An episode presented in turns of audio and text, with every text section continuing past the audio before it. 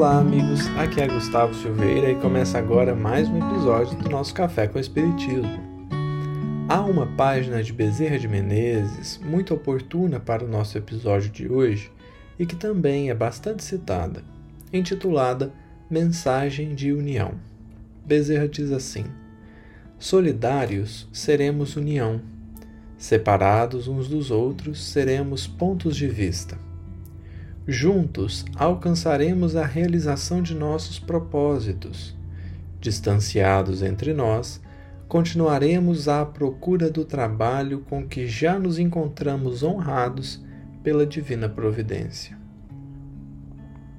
Essa mensagem nos traz uma ideia forte da importância e da necessidade mesmo da união, que em síntese pode ser dita assim: nenhum de nós pode ser maior que todos nós juntos.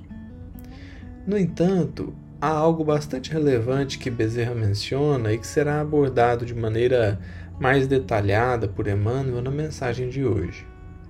A união não apaga a tarefa individual, pelo contrário. O objetivo da união não é que cada qual de nós deixe de ter sua própria percepção e principalmente sua própria missão porque união é diferente de uniformização. O objetivo da união é, antes, nos fortalecer para que todos possam cumprir a parte que lhe toca na obra divina. Por isso, Bezerra encerra a mensagem com uma frase belíssima e que diz muito nas entrelinhas: Distanciados entre nós, continuaremos à procura do trabalho com que já nos encontramos honrados pela divina providência. Ou seja, a tarefa está posta: trabalhar pelo bem de todos. E, portanto, se permanecemos distantes uns dos outros, ficaremos quais aventureiros distraídos que procuram o tesouro que está já na sua frente. Quem se isola, quem segrega, quem exclui os outros do próprio caminho não, per não percebe que distanciou-se não só das pessoas, mas do ideal de união que move a criação. Daí podemos listar, por exemplo, a lei de sociedade como uma das leis morais. Mas, em suma, é importante não esquecer que cada qual de nós tem uma tarefa que lhe cabe e a união vem mesmo para fortalecer nossas possibilidades de êxito, ajudando e recebendo ajuda, ensinando e aprendendo. A mensagem que passaremos hoje do livro Mediunidade e Sintonia é intitulada Unidos Sempre. E Emmanuel diz assim: Companheiros, estamos engajados na construção espiritual da Era Nova. Convençamo-nos, porém, de que o trabalho é muito mais amplo na intimidade de nós mesmos do que no plano externo da ação a desenvolver. Educar-nos para educar, ensinar a fim de que aprendamos, auxiliar para sermos auxiliados, honrar a cultura da inteligência com o burilamento do coração. A obra é de todos. Cada qual de nós, entretanto, está situada em tarefa diferente. Imperioso estudar, de modo a conhecer-nos, e conhecer-nos para identificar o que se nos faz necessário. Ninguém dispõe da luz que não acendeu em si mesmo.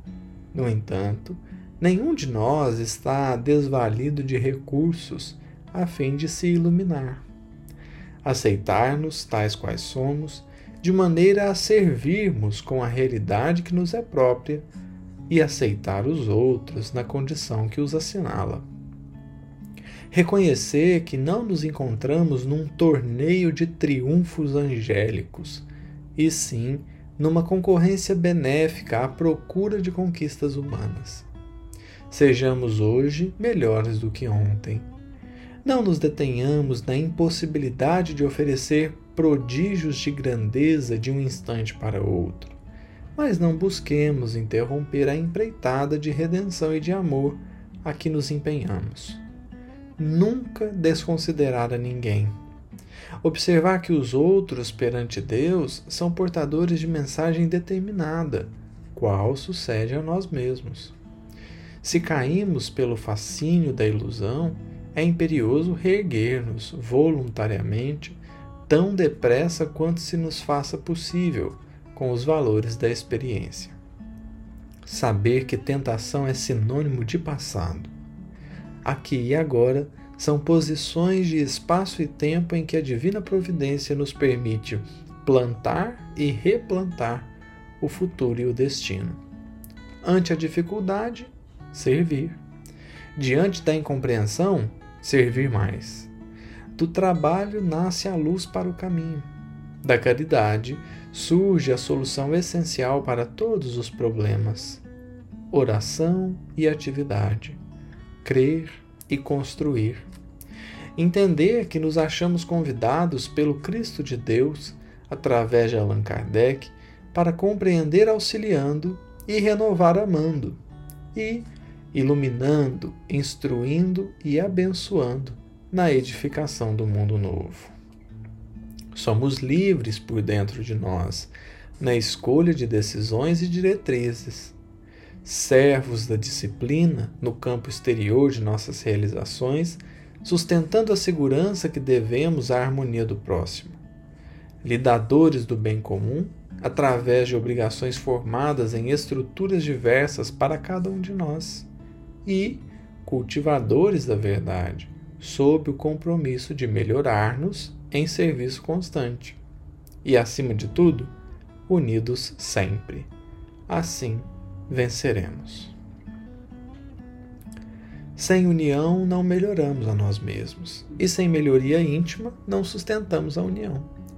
É razoável, por isso, acender a própria luz, para que juntos possamos trabalhar e servir sempre mais.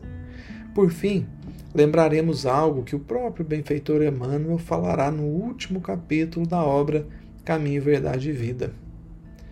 É possível marchar valendo-nos de luzes alheias.